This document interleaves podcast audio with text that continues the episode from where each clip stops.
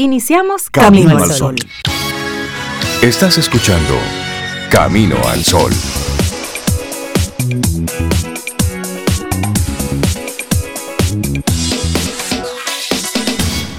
Buenos días, Cintia Ortiz, Sobeida Ramírez y todos nuestros amigos Camino al Sol oyentes. Muy buenos días. Hola, muy buenos días, Rey. Muy buenos días, Cintia, Laura Sofía, y todas las personas, amigas, amigos que ya están caminando con nosotros en este día. ¿Cómo están? ¿Cómo les va? ¿Cómo les fue? Son tres preguntas, de hecho. Pues estamos bien, nos va bien y ayer nos fue bien.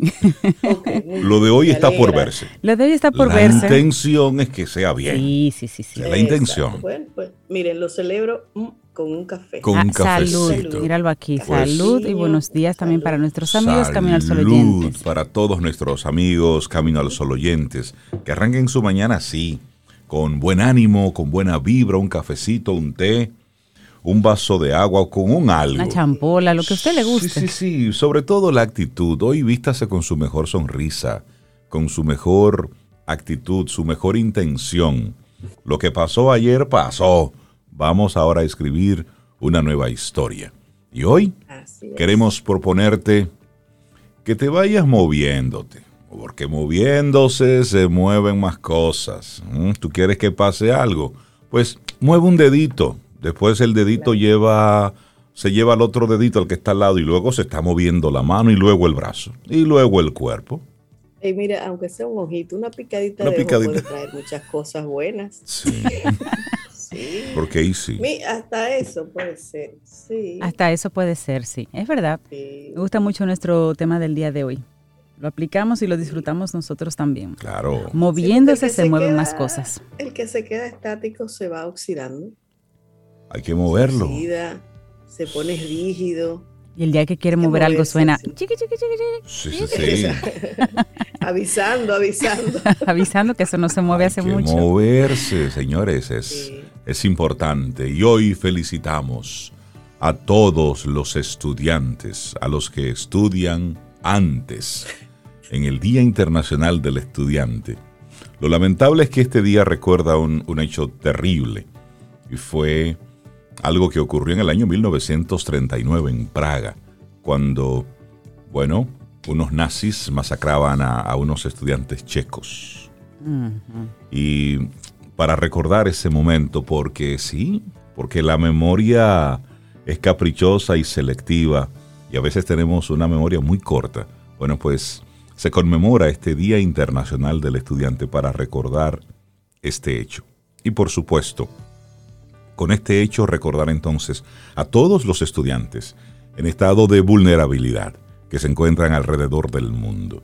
Aquellos que, que salen de su país buscando unas nuevas condiciones laborales, aquellos que salen buscando pues una, una oportunidad y que en algunos casos la encuentran, en otros casos no. Pero sí, hoy pensar un poquitito en eso, en ese en ese padre y esa madre que con esfuerzo manda al hijo a, estudiar fuera de su, de su espacio para que, para que vuele, pero también aquel estudiante que por una beca pues logró irse, irse, irse a estudiar. Hay tantas variedades, son tantos, hay tantas modalidades, pero hoy recordar a ese, a ese estudiante que está ahí, porque al final, señores, miren, es en base al estudio formal o autodirigido o autogestionado es que se pueden provocar los cambios. Pero el estudio es ahí donde países como los nuestros tienen que sentar su, base en la formación, en el estudio, en el aprendizaje, para que tengamos una buena productividad y mejores gentes, mejores seres humanos. Y una oportunidad como nación. Eso solo se logra a través de la educación. Totalmente. Bueno, y nosotros arrancamos de inmediato nuestro programa. Tenemos nuestros colaboradores que están ahí ya para pasar estas próximas dos horas con, con buena vibra, con buen contenido que esperamos que, que te sirva. Recordándote siempre nuestras coordenadas. El 849-785-1110, nuestro número de teléfono. Ahí tenemos la aplicación de WhatsApp y siempre conectas con nosotros a través de caminoalsol.do. Laboratorio Patria Rivas presenta En Camino al Sol, la reflexión del día.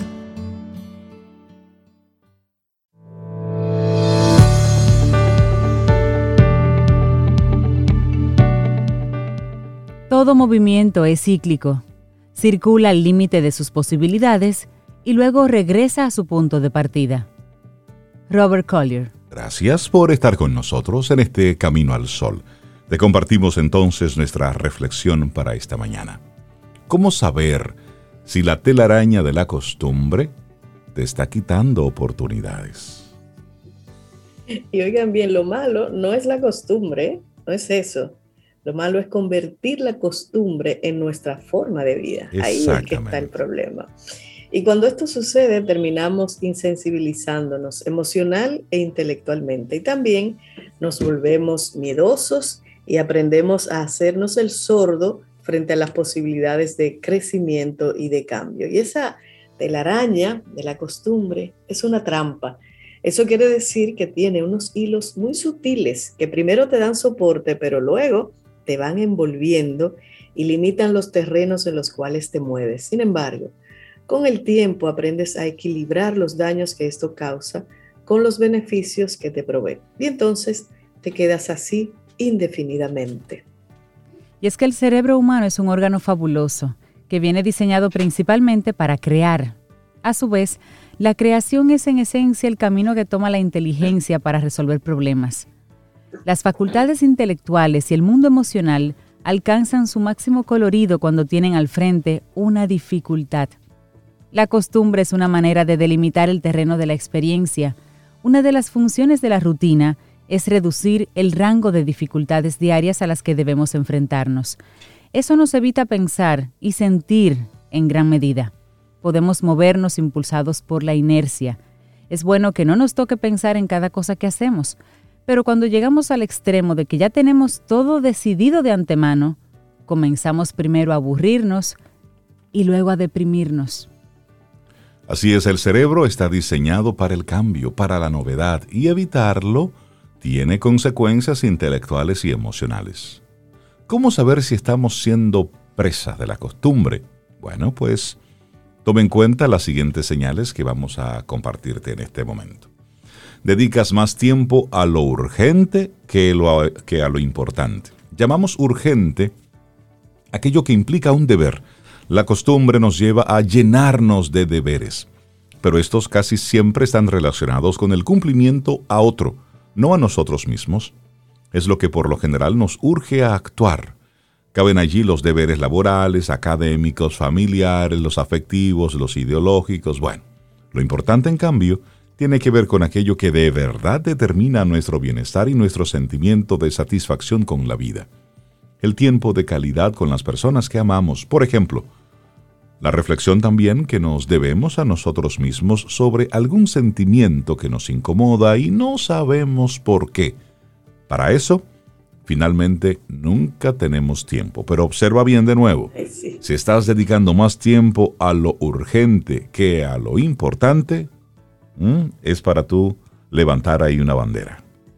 Claro, y aquí otra señal de levantar banderita. Piensas con frecuencia que debes conformarte con lo que hay. Porque total. estamos, sí, total, sí, sí, dejemos así, déjese así. Cuando estamos atrapados en la telaraña de la costumbre, percibimos un malestar en nosotros mismos.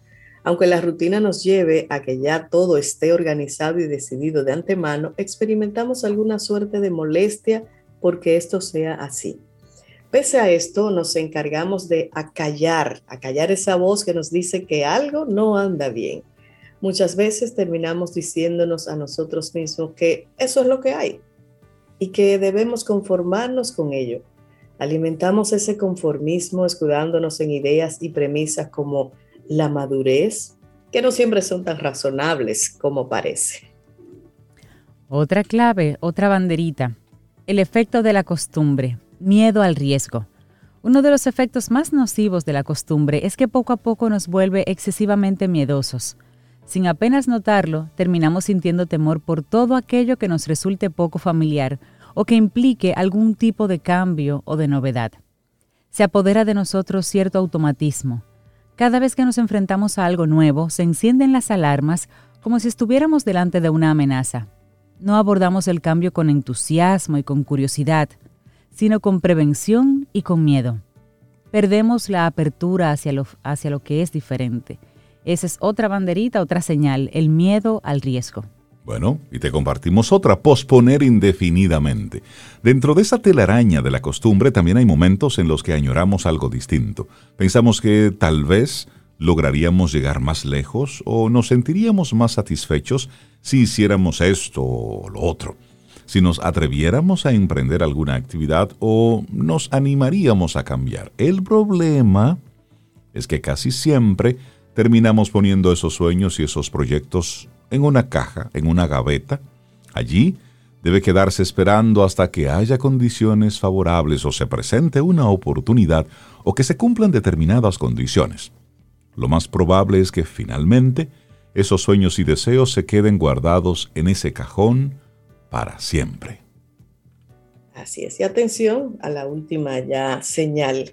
Predomina la falta de interés una de las señales nítidas de que estamos presos de la costumbre es el aburrimiento. Se manifiesta como un sentimiento de desinterés hacia todo. Nada nos entusiasma lo suficiente y nada nos apasiona decididamente.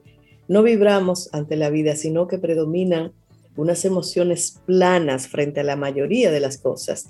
Sin ser plenamente conscientes de ello, comenzamos a vivir como si estuviéramos quemando tiempo terminamos asumiendo ese estado como si fuera natural y lógico cuando no lo es. La costumbre es una fuerza muy poderosa. No es negativa por sí misma, ya que contribuye a darnos estabilidad, pero cuando se apodera de todo, se convierte entonces en una red que nos atrapa y nos asfixia. No deberíamos ceder a ella. Pequeños cambios como tomar una ruta diferente o comer algo distinto pueden ser un buen camino para empezar a salir de esa cárcel, que es la rutina. ¿Cómo saber si la telaraña de la costumbre te está quitando oportunidades? Escrito por Gema Sánchez Cuevas y fue nuestra reflexión hoy aquí en Camino al Sol. Laboratorio Patria Rivas presentó En Camino al Sol la reflexión del día. ¿Quieres formar parte de la comunidad Camino al Sol por WhatsApp? 849-785-1110.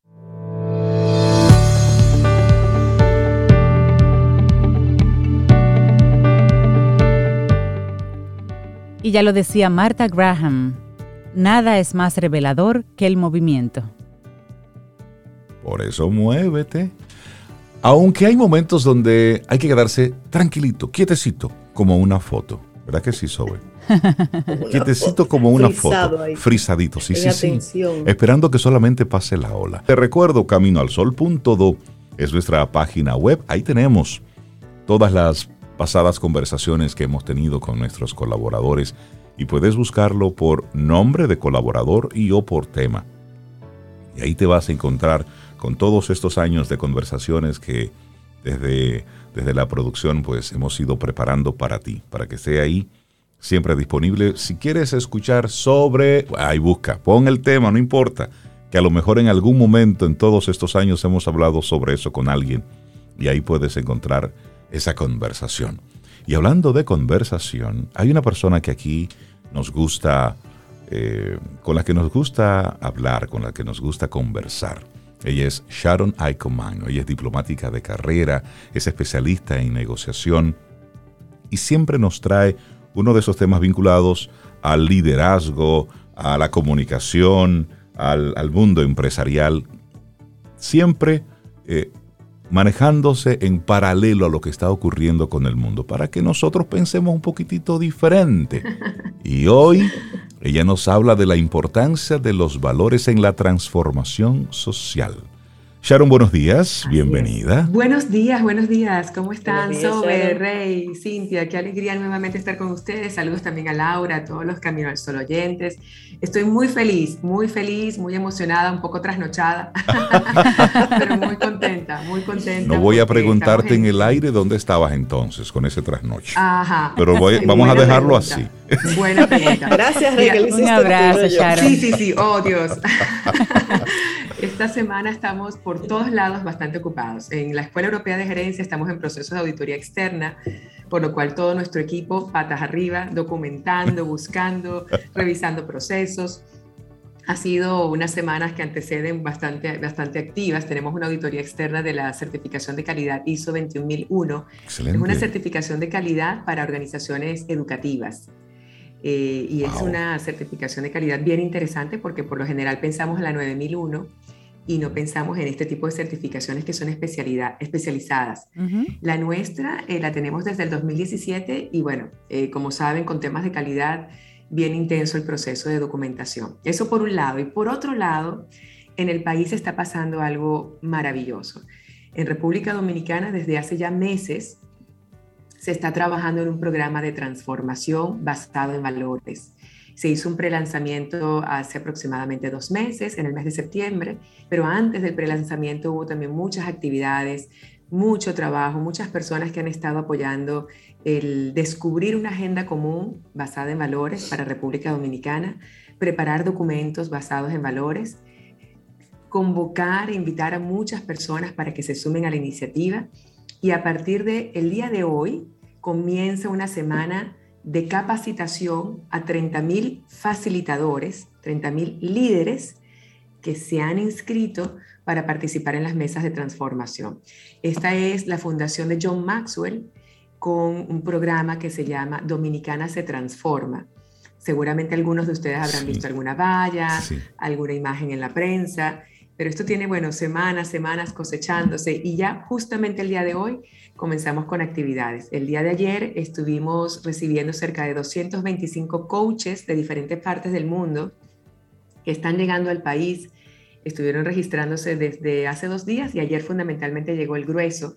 Bueno, se imaginan buses completos eh, de 60, 70 personas llegando al hotel y nuestro equipo registrando. Entonces, este proceso fue desde temprano, desde las 4 de la mañana, recibiendo personas en el aeropuerto, hasta cerca de las 10, 11 de la noche ayer. Pero continúa el trabajo porque hoy estamos recibiendo a los intérpretes. Se han sumado también cerca de 150 intérpretes dominicanos, bilingües, que hablan inglés, que van a estar sirviendo de apoyo para que estos coaches que llegan de diferentes partes del mundo, de estos 225, 150 hablan inglés, el resto son de América Latina.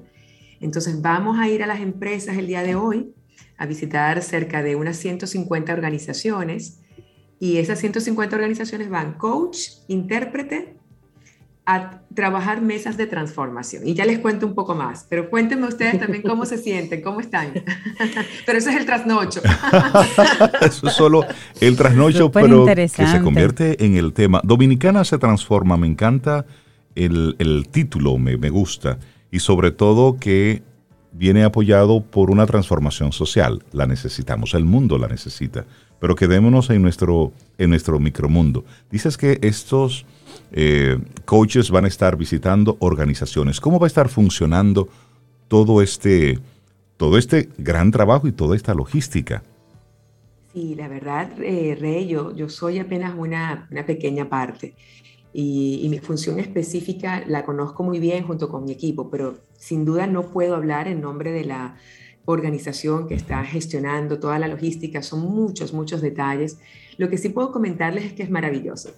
Es maravilloso porque se trata de transformación y cuando hablamos de cambios para mejor, cuando hablamos de acción basada en valores, estamos hablando de algo que es maravilloso. De hecho, hay una expresión que, que, me gusta mucho que dicen que cuando tenemos, digamos, ideas positivas, pero no hay acción, nos quedamos solo en un sueño. Claro. Pero cuando hay acción que no está basada en valores, entramos en una pesadilla. Entonces, pues la verdad que lo que estamos haciendo es, es muy bonito. Les cuento lo que sé y es, y es, como les decía, un poco limitado. El programa de John Maxwell de la Fundación hace muchos años se da cuenta que para generar transformación tenemos que empezar primero que nada, por supuesto, por el autoliderazgo, ¿no? Cada uno de nosotros identificando valores, generando cambios en nosotros mismos, porque todo cambio empieza primero en nosotros. Y de hecho, los cambios que queremos ver en la sociedad, que queremos ver en el mundo, sin duda tenemos que empezar nosotros siendo los, los que damos el ejemplo a ejercitarlos. Eh, la Fundación John Maxwell ha logrado conseguir fondos para apoyar a diferentes países en este proceso de transformación.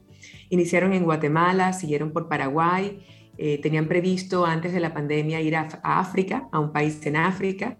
Sin embargo, bueno, los hilos se movieron y el próximo país en proceso de transformación es República Dominicana. Esto implicó todo un proceso de, de debate, de descubrimiento, cuáles son los valores que se quieren trabajar en República Dominicana, descubrir una agenda común, contactar a ocho áreas de influencia. Se está contactando gente en política, gente en cine y arte, gente en deporte, gente en, educación, gente en las empresas. Son ocho áreas de influencia. Se contactan líderes en diferentes áreas y a partir de, de ese contacto se gestionaron las primeras mesas formando facilitadores y convocándolos al prelanzamiento que fue hace dos meses en el Teatro Nacional. Ya en este momento, la semana que nos está convocando es justamente la semana de creación de mesas de transformación. Este concepto, mesa de transformación, es la base de todo el programa de transformación país. Como les digo, esto inició hace muchos años en Guatemala, siguió en Paraguay, ahora aquí en República Dominicana se están formando 30.000 facilitadores. Los facilitadores, ¿quiénes son? Son personas que no van a enseñar, no van a aconsejar, no van a liderar, simplemente van a escuchar, van a moderar. Entonces es un proceso muy bonito porque de hecho cuando pensamos en facilitador, yo por ejemplo que soy facilitadora tiendo a pensar, bueno, ¿cómo movemos a las personas y cómo vamos a activarlas? Y aquí se trata más bien de escuchar y de crear el espacio y las condiciones para que las personas participen. Por eso se le llama mesa de transformación, son mesas redondas alrededor de valores. ¿Cómo, ¿Cómo ocurre todo esto? Primero que nada, ah, tenemos una guía, un material disponible, por supuesto, se los hago llegar hoy a ustedes, se han elegido 12 valores para República Dominicana. Para llegar a esos 12 valores hubo un proceso previo de, debate y de descubrimiento.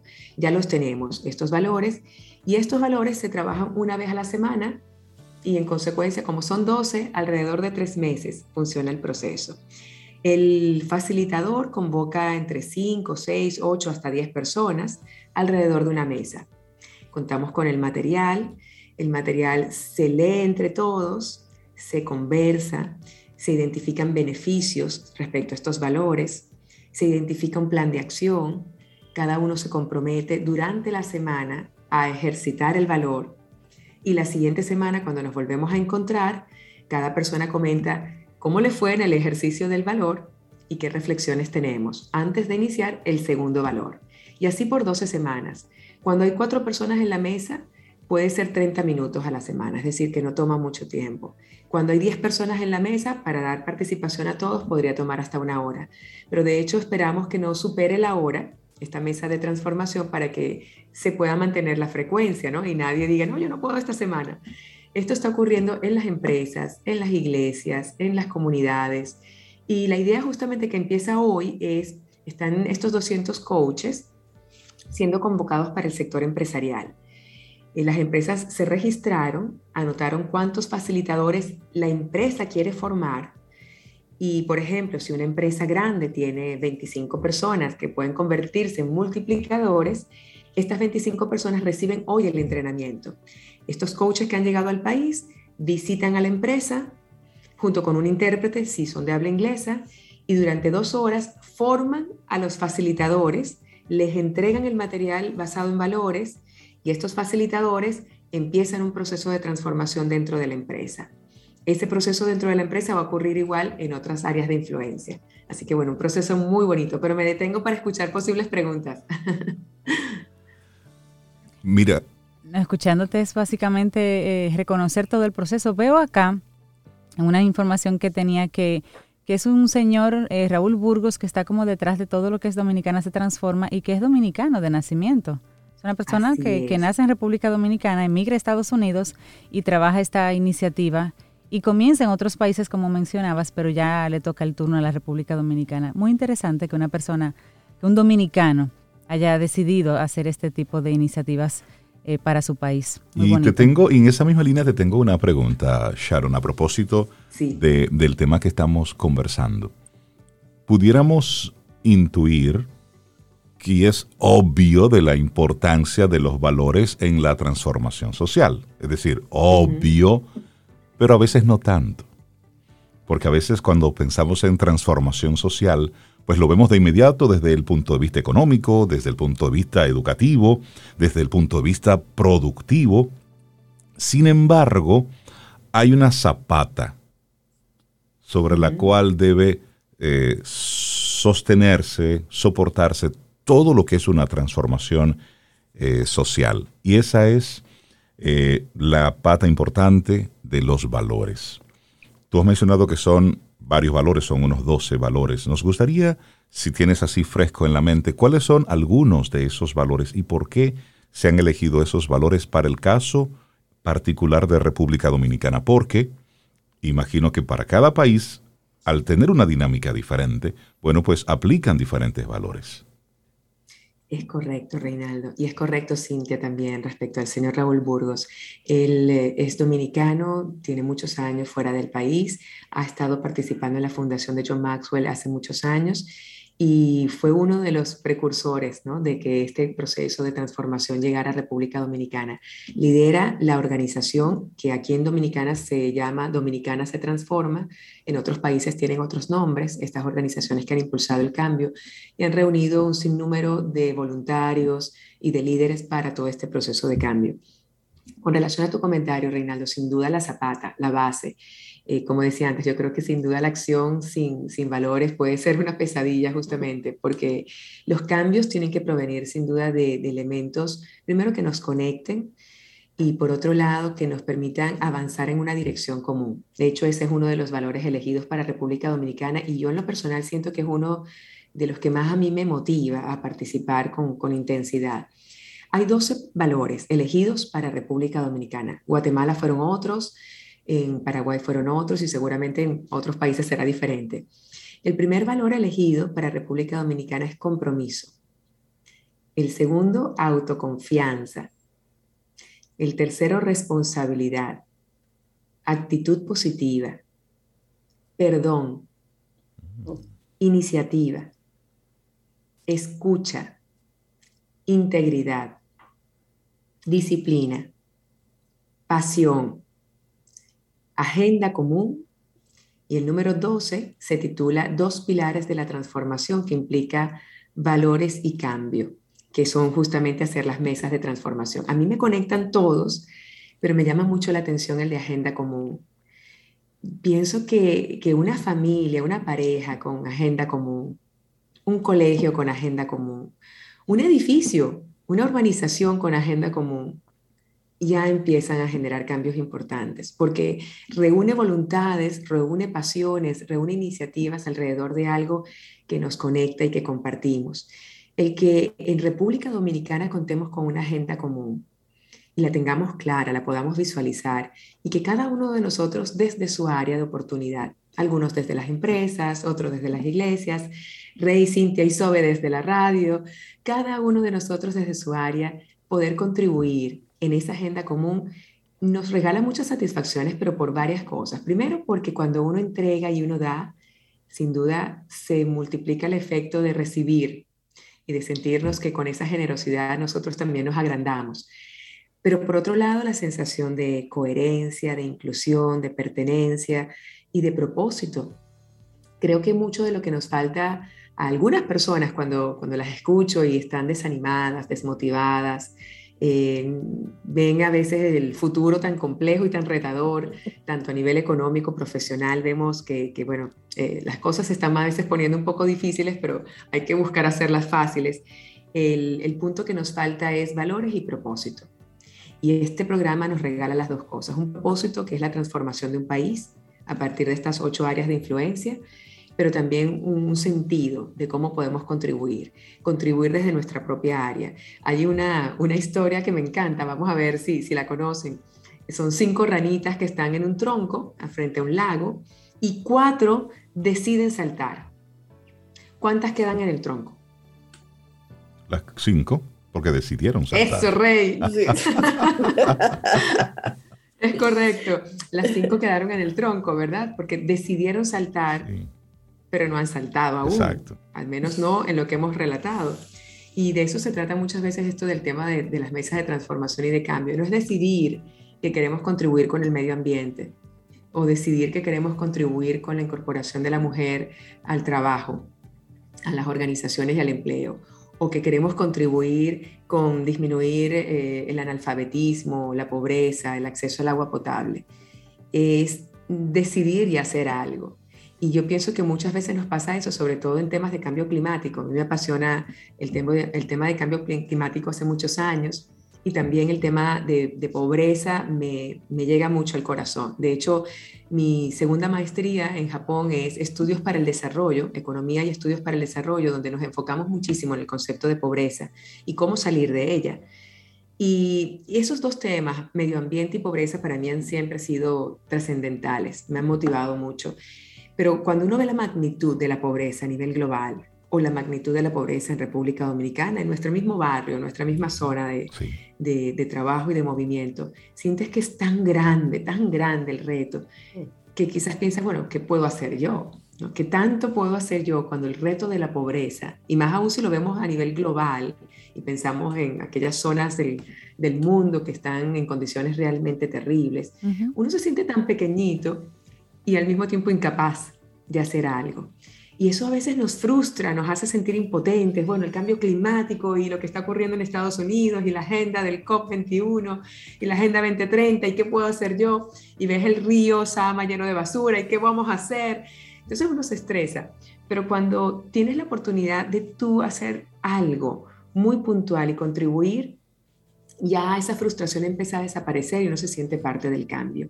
Y yo creo que la invitación con Dominicana se transforma, es que este proceso está empezando, necesitamos que se sumen muchas más personas con pasión, con energía, con ganas de ver a República Dominicana mejor en términos de valores, pero además en términos de sociedad, a nivel económico, a nivel de empleo, a nivel de pobreza, que podamos salir adelante. Así que la invitación es, es que todos se sumen que busquen una forma de participar en la mesa de transformación, primero como participante, después como facilitador, y que logremos llegar al mayor número de personas en el país, porque entendemos que en la medida que esto avance, los cambios van a ser visibles y van a ser bien palpables.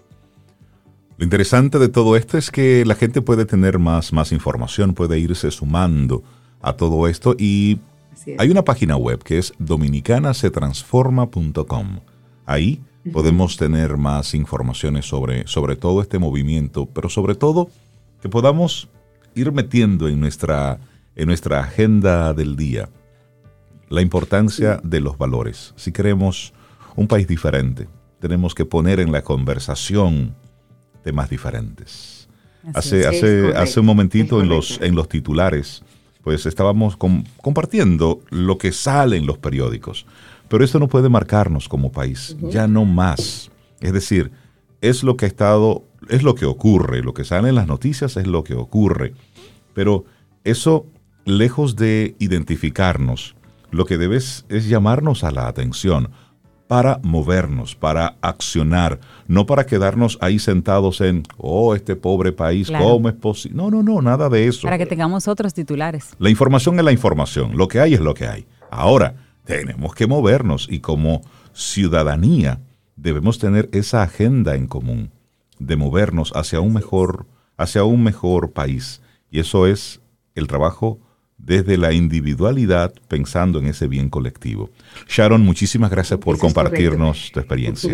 hay, un, hay una visual, yo sé que los, los Camino al Sol oyentes no nos ven, sino que nos escuchan, porque quizás queda registrado vía, vía video, pero hay un visual que nos puede ayudar a, a retener este mensaje y me gustaría compartirlo con ustedes porque es el que comparte John Maxwell en las mesas de transformación y con su libro, que de hecho también les invito, el libro se llama Cambia tu mundo y es la esencia de este movimiento de transformación. El visual es el siguiente, dice así, desde mi liderazgo, es decir, todo comienza por mí, por mi autoliderazgo, por mi autotransformación, por qué pienso, qué veo, qué digo, qué hago, leo los titulares, me entero de lo que está pasando y qué estoy dispuesta a hacer. Entonces, todo comienza por mí, con mi liderazgo, uniendo nuestras manos con otras personas porque no es suficiente el cambio si solamente una persona participa. Por eso es importante unirnos, conectarnos, uniendo nuestras manos para elevar el potencial de las personas a través de una escalera que nos eleva,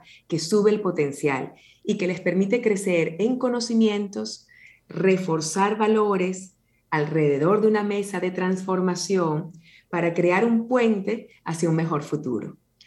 Estos ocho elementos que acabo de comentar, liderazgo, manos, escalera, eh, cabeza o pensamiento, conocimiento, corazón, mesa, puente y transformación son los ocho pilares de Cambia tu Mundo, que es el mensaje de John Maxwell en este programa. Así que estos ocho visuales creo que si los tenemos presentes, para mí muy importante, por supuesto, el primero y el segundo, comenzar por nosotros y a unir, unir esfuerzos con otras personas. Creo que es importante eso, conseguir personas que piensen como nosotros en nuestro deseo de cambio, de transformación y que uniéndonos a esas personas podamos multiplicar este efecto, porque sin duda que uno solo parece poco, pero cuando nos empezamos a unir va a ser maravilloso. Gracias Rey, Sobe y Cintia, feliz día, feliz semana y bueno, los espero que también puedan ustedes acompañarnos en las mesas de transformación muy pronto. Claro que sí dominicanasetransforma.com. Ahí están todos los detalles. Y muchísimas gracias, Sharon, por traer este tema al programa en el día de hoy. Que tengas un precioso Muy día. feliz día, Sobe, Cintia. Gracias, Sharon. un abrazo. La Navidad juntos. Por supuesto. Ten un buen día, un buen despertar. Hola. Esto es Camino al Sol. Camino al Sol.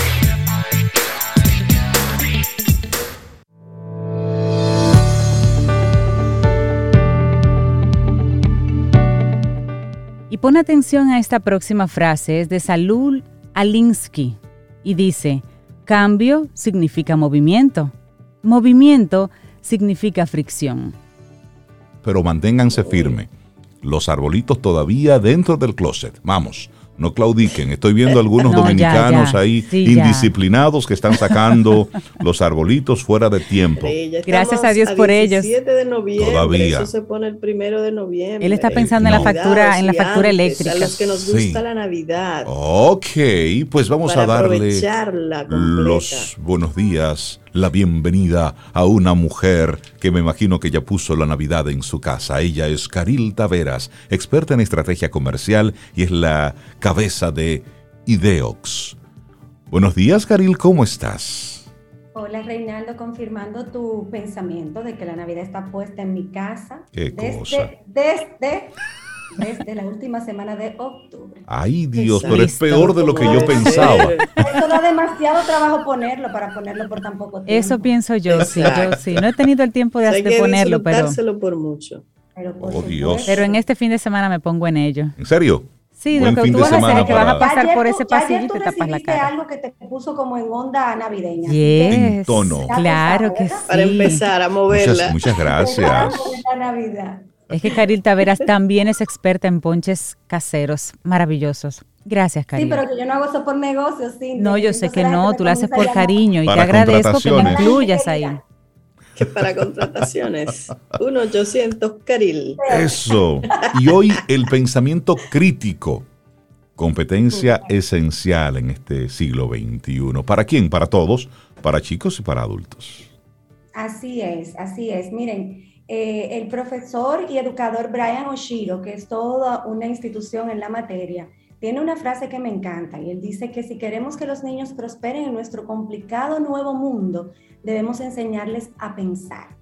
Y entonces nosotros nos, ponemos a pensar cómo, cómo esto realmente podemos trabajarlo de adultos, porque lo ideal es que se desarrolle el pensamiento crítico desde, las, desde los años tempranos. Y la realidad es que las nuevas tendencias de la educación están trabajando mucho con ese enfoque. Sin embargo, hay algunos adultos que, bueno, crecimos sin, sin ese enfoque, ¿verdad?, de pensamiento crítico, y nos toca desarrollarlos porque definitivamente desarrollarlo porque definitivamente es la competencia más importante. Eh, profesores de MIT, un, profesor de matemática de MIT decía que es mucho más importante en este momento aprender a, activar el pensamiento crítico que las matemáticas porque definitivamente eh, en, la era de las fake news, en la era de la posverdad, hay tanta información que nosotros debemos poder habilitar ese filtro de calidad que, nos va a permitir pues sacar el trigo de la paja, ¿verdad? Extraer el trigo de la paja, porque hay de todo. Y entonces nos preguntaremos, y quizás nuestro Camino al Sol oyente nos se están preguntando, pero exactamente, ¿qué es el pensamiento crítico? Bueno, una definición del libro dice que el pensamiento crítico es el proceso intelectual que se realiza de forma consciente y autorregulada, que permite pensar con lógica y llegar a un juicio razonable, analizando, evaluando, interpretando, infiriendo y explicando la realidad a través de cuestiones evidenciables y objetivas. Es decir, que consiste en ser receptivo a la información, cuestionándola sin aceptarla directamente y sin rechazarla con base en prejuicios y dogmas. Entonces estamos hablando de un proceso. O sea, no es tan simple como, eh, sí, yo sé pensar, sí, yo soy un gran pensador. Aquí el proceso nos está mostrando que recae en nuestras manos la responsabilidad de buscar información, contrastar las fuentes, poder activar un, proceso de diálogo, porque esto, aunque es algo individual, luego se practica en colectivo, porque justamente la manera correcta de poder eh, pues confrontar las ideas desde una perspectiva positiva, no hablando desde el confrontamiento negativo, sino confrontar las ideas que nos pueda ayudar a a filtrar y a decidir una postura frente a una situación particular. Y miren, esto no es nuevo.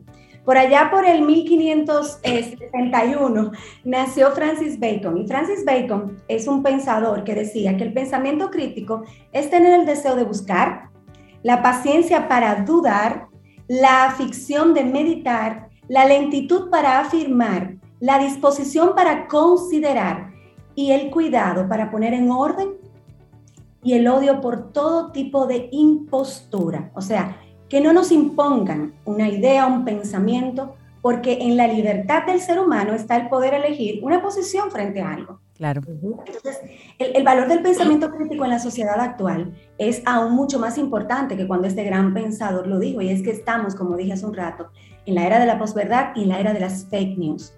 Esta herencia indeseada de las nuevas tecnologías, de las redes sociales y es por eso por lo que desde, desde nuestra posición de IDEOX estamos tratando este tema, porque ciertamente debemos ser responsables. Hablamos mucho de transformación digital, hablamos de marketing digital, promovemos eh, pues el digital mindset, la ciudadanía digital, y esto es uno de los componentes más importantes de un buen ciudadano digital, tener un pensamiento crítico completamente probado para que pueda filtrar. Te escucho, sí.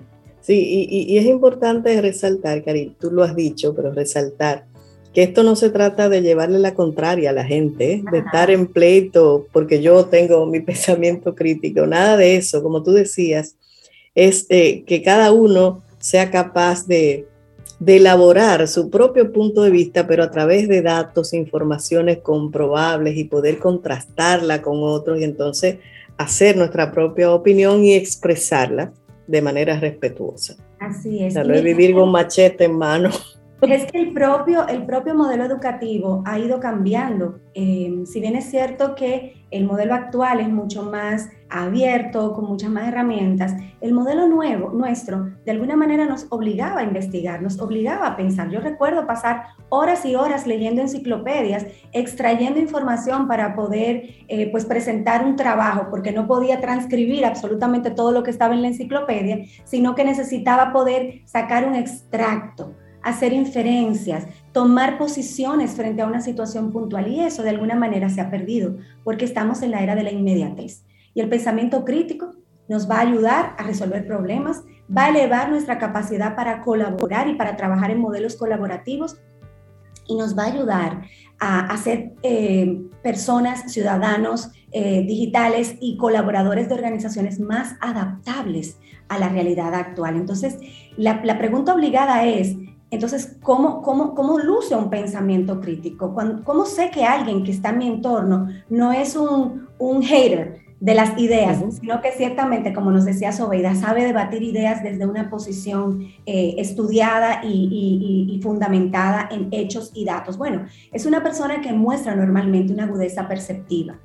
Es esa persona que hace cuestionamientos de forma permanente sobre, sobre el status quo, sobre las cosas que, que, recibe, pero las hace desde la perspectiva de quiero, quiero conocer tu punto de vista, permíteme entenderlo.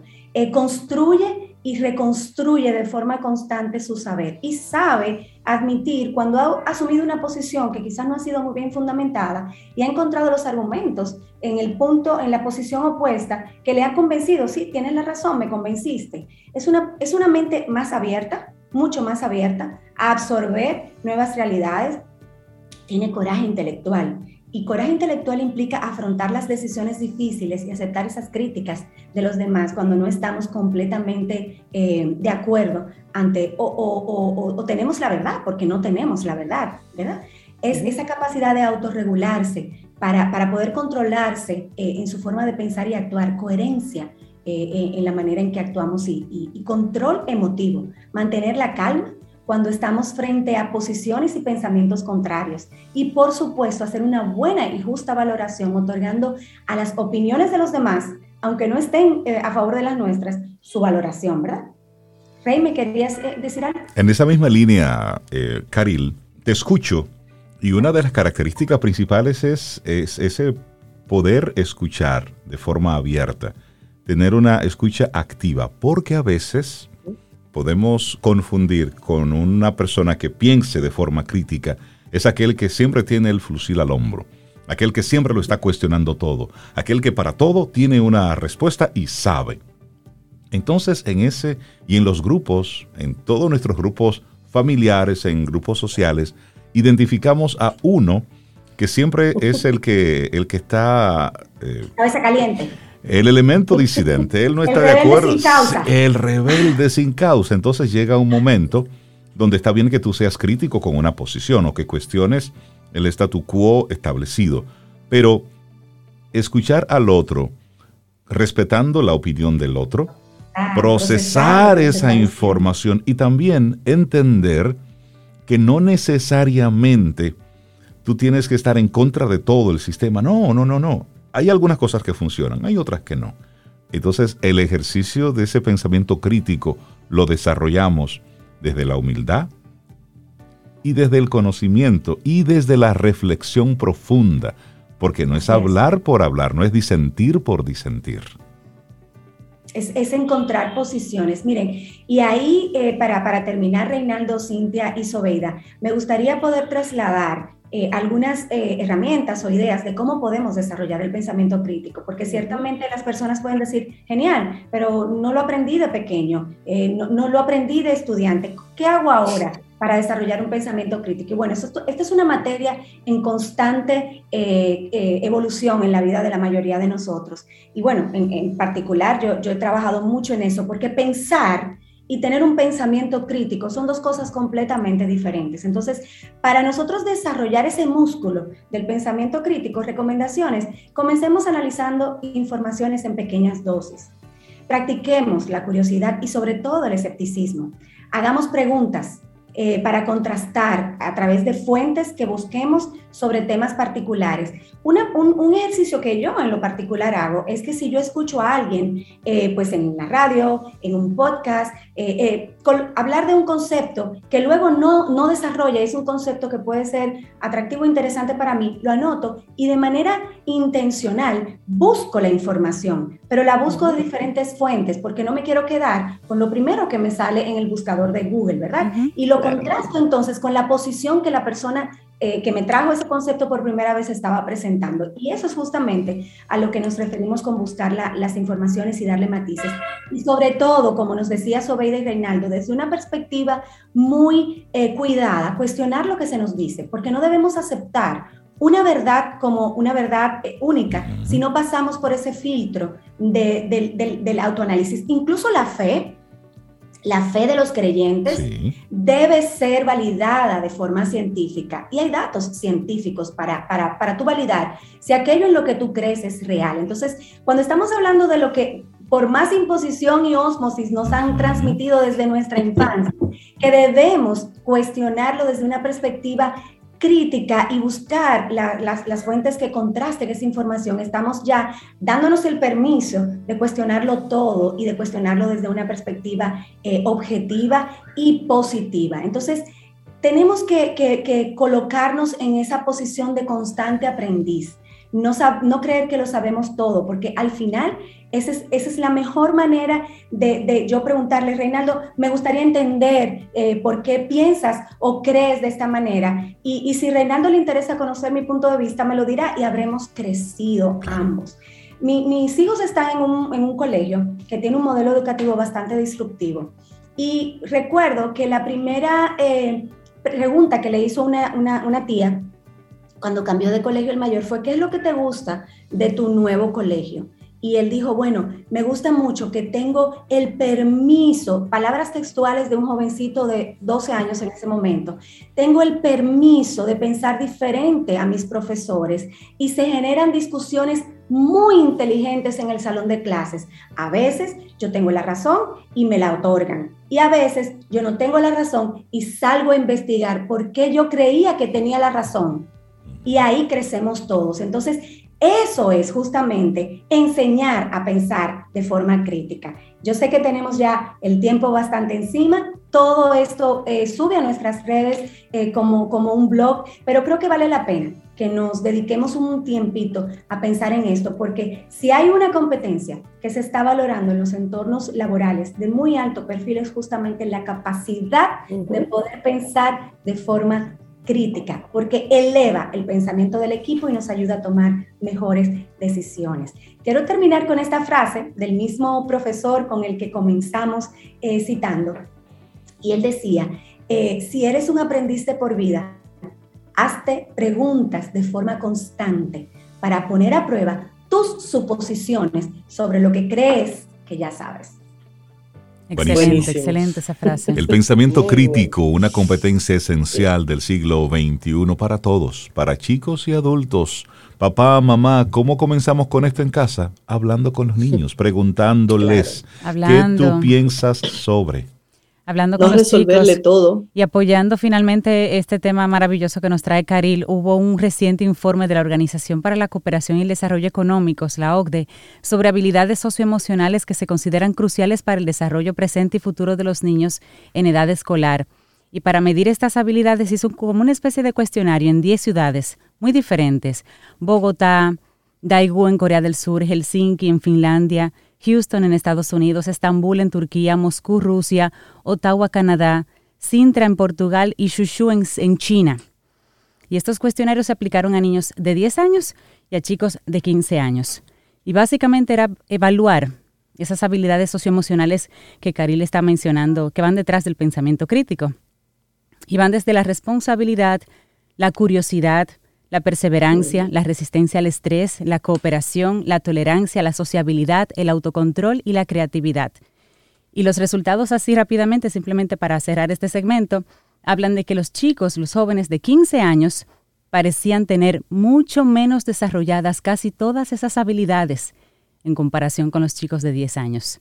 Significa que los adolescentes ahora mismo, atrapados tal vez en estos tiempos de pandemia y con padres también con situaciones, están subiendo con esas carencias tan importantes para la vida adulta que mencionaba, porque todo eso alimenta el pensamiento crítico. Así es. Mm. Definitivamente. Así, que, que tengas... Japón cambió eh, radicalmente en los últimos años su sistema educativo y bueno, estuve leyendo que los primeros cinco años eh, de un niño en el sistema educativo está inmerso en experiencias vivenciales totalmente, o sea, no le dan ninguna materia, no le dan absolutamente nada de contenido duro, sino que lo enseñan a, manejar estas habilidades que Cintia nos estaba comentando y por encima de todo a pensar de forma crítica. Ya sabemos por qué una isla rocosa se convierte en lo que hoy sabemos potencia. que es Japón, porque sus chicos crecen sabiendo pensar de forma crítica. Cuestionando y dudando. Es eso. Caril, que tengas un excelente día. Un Muchísimas abrazo, gracias. Caril. Gracias por tu tema. Por traernos. Muchas este gracias, Caril, y gracias por, por, por, ponernos en Navidad temprano. ¿En serio? a, a pesar de reír. Tomémonos un café. Disfrutemos nuestra mañana con Rey, Cintia, Soveida, en camino al sol. La conciencia solo es posible a través del cambio. El cambio solo es posible a través del movimiento. Aldous Huxley. Soy un pensador que excede la velocidad permitida. Soy aprendiz de un grupo limitado de filósofos que busca el significado de nacer en una época de abundante información engañosa. Tergiverso la finalidad que la vida guarda para cada una de las personas que dogmatiza sobre ella. No creo en lo que veo, porque hasta los colores son producto de nuestro cerebro. Creo en lo que siento, en cada peristalsis soñada, en cada momento que se presenta sin las ganas de una duda que para Descartes es mentira, sin tener en cuenta lo que representa la absurdidad para Chestov, sin pensar siquiera en la ley filosófica en la que siempre se basa un Nietzsche en completo trance. Me aburren los discursos de algunos males.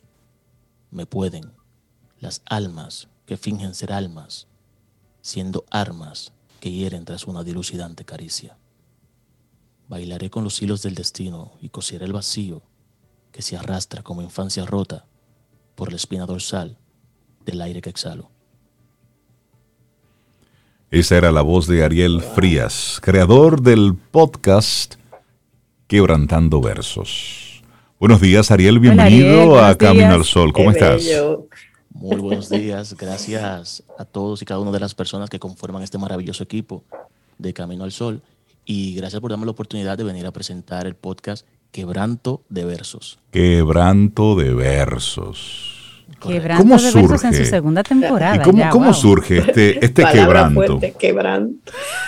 Eh, el, el, el nombre de Quebranto de Versos surge simplemente la necesidad de crear un nombre poético en la red social Instagram como tal, en la cual hoy en día somos una comunidad de 546 seguidores y sigue creciendo.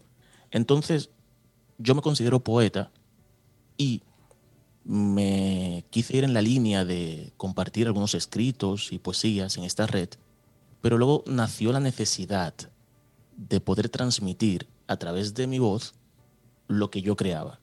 Y así fue como nació este pequeño podcast de Quebranto de Versos, que hace dos semanas ya estrené la segunda temporada.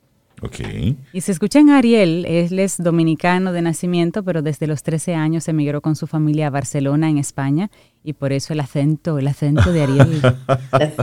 sí, correcto, correcto. Tengo, tengo, esa mezcla cultural como tal, eh, eh, en la cual a veces se, se, me acentúa más, otras veces pues sale a relucir esa parte de la República eh, ah, Dominicana. No pasa nada. Soy soy el resultado de haber crecido en dos sociedades.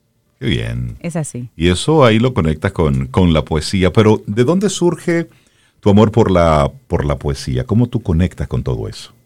Sí, esto viene desde que yo tengo uso de razón. Siempre me han gustado los poetas, los versos, eh, los escritores. Eh, y siempre sentí una devoción por leer poesía. Desde pequeño, desde que estaba en la escuela, hablo de primaria.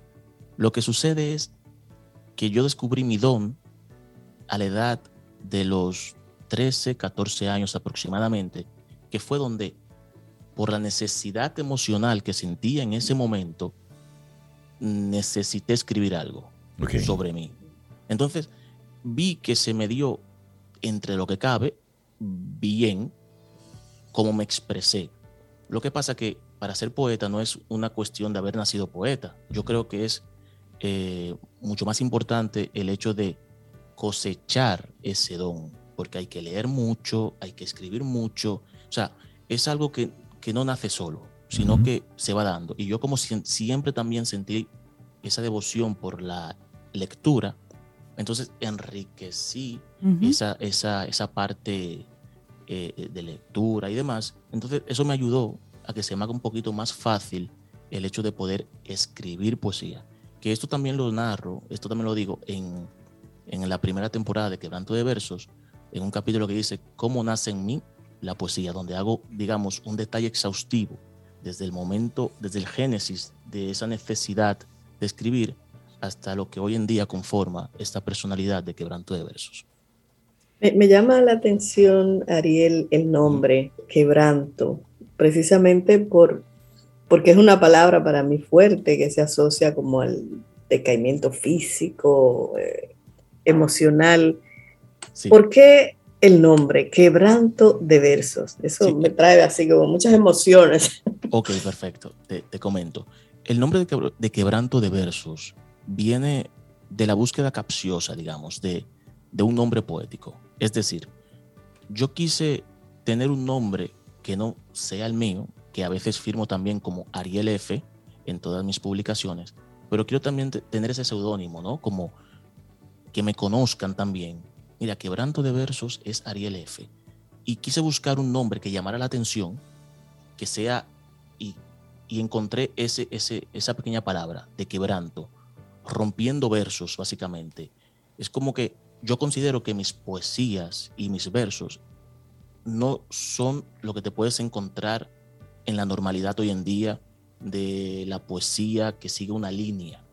Yo rompo todos los estereotipos desde mi perspectiva como poeta y ahí fue donde nació este, esta palabra, quebranto de versos, este nombre propio. Me llama la atención que en esta segunda temporada tú estás eh, analizando las letras de algunos cantautores como Cristian Alexis de Urbanova o de Kobe Quintana, por ejemplo. Eh, háblanos del proceso y a quiénes, aparte de ellos, estás eh, involucrando en esta segunda temporada. Sí, esta segunda temporada quise hacer algo diferente a lo que ya vine haciendo en la primera temporada. Cabe destacar que la segunda temporada estuvo en un estado de gestación de todo un año. O sea, yo creé la primera temporada y duré todo un año para poder realizar la segunda temporada. Entonces, en esta segunda temporada lo que quise hacer es no brindarle a mis oyentes ya la misma dinámica que le pude ofrecer en la primera temporada. Por lo tanto, tuve que buscar, hacer una introspección como tal, y buscar eso que yo consideraba que quizás ahora mismo a esta sociedad dominicana le hace falta, haciendo mi aporte de manera individual a, un grupo de personas de nuestra sociedad, quise, eh, quise de alguna forma poder mostrar esa parte que no está tan apoyada por los dominicanos, que es el, el, mundo de los cantautores. Que en República Dominicana hay un montón de cantautores, excelentes cantautores, magníficos cantautores.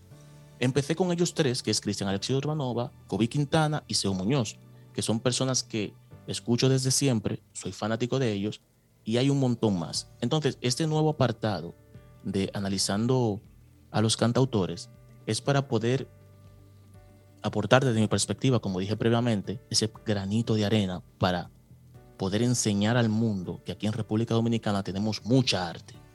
Y para mí los cantautores son eso, arte. Y e hice este apartado llamado Cantautores, sinónimo de poesía y poetas. Me parece interesante que está conectada esta sensibilidad de, la, de la poesía, esta sensibilidad, pero tú eres estudiante de medicina. Correcto, correcto. Sí. Soy estudiante de medicina. No, no, tiene nada que ver, ¿no? Esa, pero, hay una, pero hay una sensibilidad, claro que sí, claro que sí. Correcto. Nosotros conocemos a más de un médico que es poeta hay un algo. O músico. O músico, que es. Sí, tienen una sensibilidad especial. Sí, hay una sensibilidad humana diferente. Sí, es curioso porque se, ha unido aquí, digamos, lo, científico, ¿no? Con el arte como tal. Yo soy, soy un proyecto de médico que está eh, cursando mitad de carrera, aproximadamente ahora mismo. Y es algo como que me llama. Estoy dividido en dos corrientes, la científica y la artística. Eso va conviviendo siempre ahí. Claro, claro, correcto. Entonces yo, lo que no, quise dirigir mi, vida en un solo camino, porque si puedo hacer poesía y también puedo ayudar a las personas a hacer la medicina, ¿por qué no hacerlo? Por supuesto. Claro. Ariel, ¿dónde, cómo nosotros encontramos tu podcast? ¿Dónde está disponible? Danos un poquitito más de información al respecto. Sí, perfecto. Eh, mi podcast me pueden encontrar como Quebranto de Versos, el podcast, en todas las plataformas digitales. Las principales son Spotify, Apple Podcast, Google Podcast y Anchor. Ahí encontrarán una primera temporada de seis capítulos y esta segunda temporada, que se estrenó hace dos semanas, eh, pueden encontrarla. Eh, temas fascinantes como técnica de seducción, que es con lo que abro esta primera temporada, siempre Oye, Sobe, técnica de seducción, tema bueno para ti. Esa, palabra es bonita. Siempre desde una perspectiva. Provoca muchas cosas. Ah, uy, bendito. Siempre desde una perspectiva poética, efectivamente, que la persona que ve el título cree que yo le voy a decir lo que tiene que hacer para poder seducir, y no. Es la seducción desde una perspectiva poética, históricamente hablando. Y un segundo capítulo de ¿puede cualquiera hacer poesía? Esa es una, una pregunta que dejo al aire para que puedan entrar a escucharla. Entonces, a partir de este lunes, pueden ver este nuevo apartado poético, cantautores, sinónimo de poesía y poetas, donde empezaré con Cristian Alexius y Urbanova a analizar su letra, a convertirla de alguna forma en poesía, porque yo lo que hago es que transformo su, su quitándole la música y cambiando el tono y el ritmo, lo llevo a mi, a mi, a mi terreno. Entonces, le doy a las personas ese, ese resultado poético y posteriormente le digo, esto es de un cantautor, Cristian Alexis mm. Urbanova, y demuestro, ven, que no es tanto la diferencia entre cantautores y poetas. Claro que, que al final es la música lo que nos divide. Interesante conversación con Ariel Frías, creador de este podcast. El podcast Quebranto de Versos. Así te, encontramos en las diferentes plataformas. Ariel, muchísimas gracias por compartirnos esta segunda temporada que apenas inicia así, eh, analizando las letras de algunos cantautores dominicanos. Muchísimas gracias, siempre bienvenido aquí a Camino al Sol. A ustedes, gracias por la oportunidad. Y gracias, Ariel. Éxitos, Ariel. Un abrazo. Y esperamos que hayas disfrutado del contenido del día de hoy. Recuerda nuestras vías para mantenernos en contacto. Hola arroba caminoalsol.do. Visita nuestra web y amplía más de nuestro contenido. Caminoalsol.do. Hasta, una, próxima, edición. Y pásala bien.